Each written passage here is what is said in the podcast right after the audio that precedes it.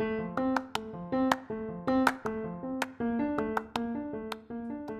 y bienvenidos a Escucharte, vuestro podcast de pintura barroca. En esta ocasión vamos a comentar La muerte de la Virgen, una obra del pintor italiano Caravaggio. La obra data del 1605 y pertenece a la segunda etapa del artista, en las que destacan sus encargos religiosos. Esta pintura fue muy polémica en su tiempo, ya que Caravaggio fue un pintor bastante peculiar. No obstante, para entender la obra debemos conocer primero al artista que está detrás de ella y en segundo lugar a su contexto histórico, porque madre mía, mmm, Caravaggio tiene para hacer no una serie, sino cuatro temporadas, vamos, que es que ni yo qué sé, ni One Piece mm, con la vida de Caravaggio. Miguel Ángel Merisi de Caravaggio fue una personalidad muy polémica en su época. Este pintor de origen italiano fue arrestado por distintos altercados a lo largo de su vida y condenado a muerte en 1606 por matar a un hombre jugando a la pelota. Aunque gracias a su talentosa obra obtuvo el perdón papal, porque es que Caravaggio era el ojito derecho del Papa. Llegó a Roma a sus 21 años y se rumorea que sin ropa,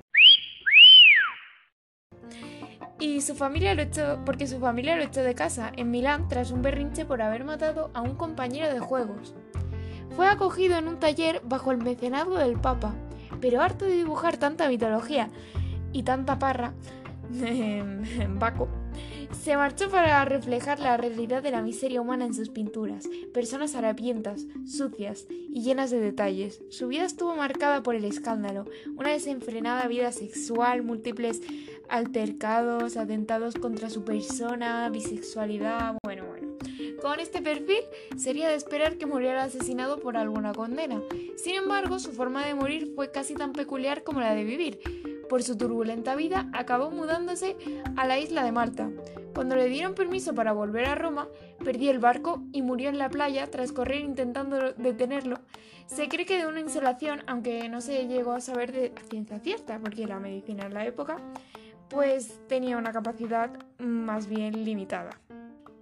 Conociendo grandes rasgos su vida, podemos comprender que fundara la corriente del tenebrismo, caracterizada por obras oscuras con una paleta de color apagada y poco variada y personajes con expresiones devastadas. En fin, el propio nombre lo dice todo.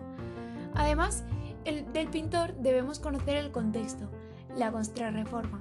Tras las tesis de Martín Lutero y el surgimiento del protestantismo, la Iglesia en el Concilio de Trento funda unos preceptos a seguir a rajatabla para combatir esta nueva corriente que le hace competencia.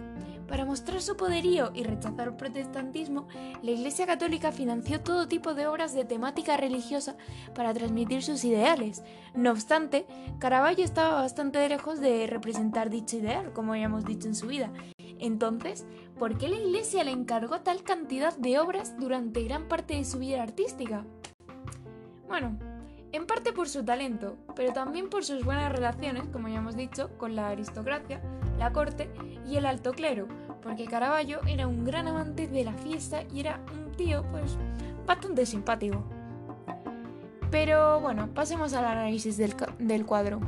La técnica utilizada es óleo sobre lienzo, bastante común en la época, y en ella vemos a la Virgen que yace con el cuerpo algo hinchado, y esto es importante en su contexto, por María Magdalena y los apóstoles, que tienen expresiones devastadas.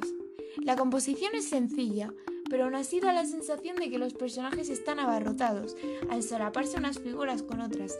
Da la sensación de que la composición no cabe más gente, es como si estuviéramos en un concierto de estos repletos de personas.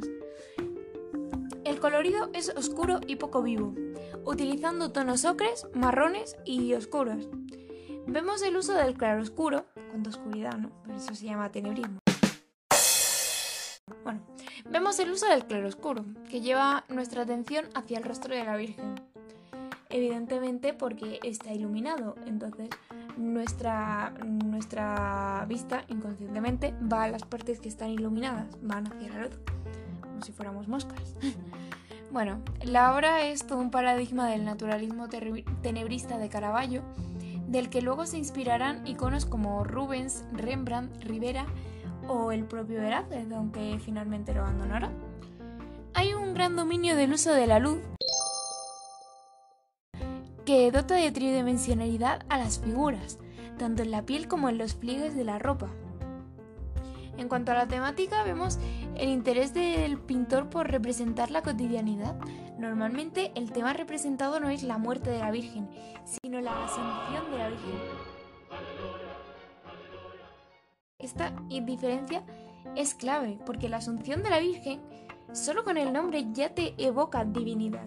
Se presenta como una escena idílica, luminosa, con ángeles y un sentido optimista. Vamos, el que está la Virgen ascendiendo al cielo, que esto es una cosa divina, no te lo puedes tomar como cualquier cosa. Por ejemplo, si miramos la Asunción de la Virgen de una de las influencias de Caravaggio, Tiziano, vemos una esencia completa, una escena completamente divina con un fondo dorado y la Virgen separada por encima de los mortales y nubes y ángeles y todo luminoso y divino. Sin embargo, en esta escena, la figura de la Madre del Señor está tratada de forma completamente cotidiana, por no decir devastada. La Virgen está pero con toda la crudeza de la palabra. Echada entre los mortales y como la muerte igualándose a la muerte que podría tener cualquier ser humano. Y esto es muy grave porque es tratar con tal vulgaridad a la Virgen, que es la Madre de Dios,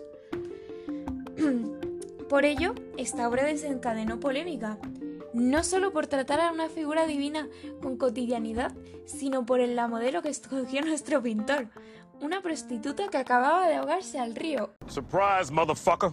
O sea, Caravaggio, no solo coges un tema súper sagrado y lo mm, representas de la forma más vulgar posible, sino que es que además coges a la modelo más vulgar posible para representar el tema más divino posible. Evidentemente, al ver la obra, el abogado del Papa que le encargó la rechazó